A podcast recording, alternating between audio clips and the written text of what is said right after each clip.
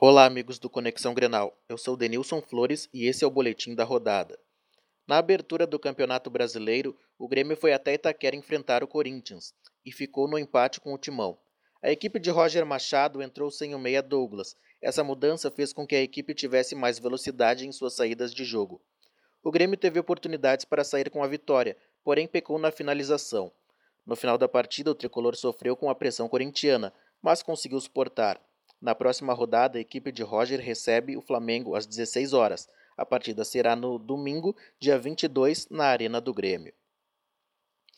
No final da noite, o Inter recebeu no Beira-Rio a Chapecoense. O duelo de campeões estaduais também terminou em empate.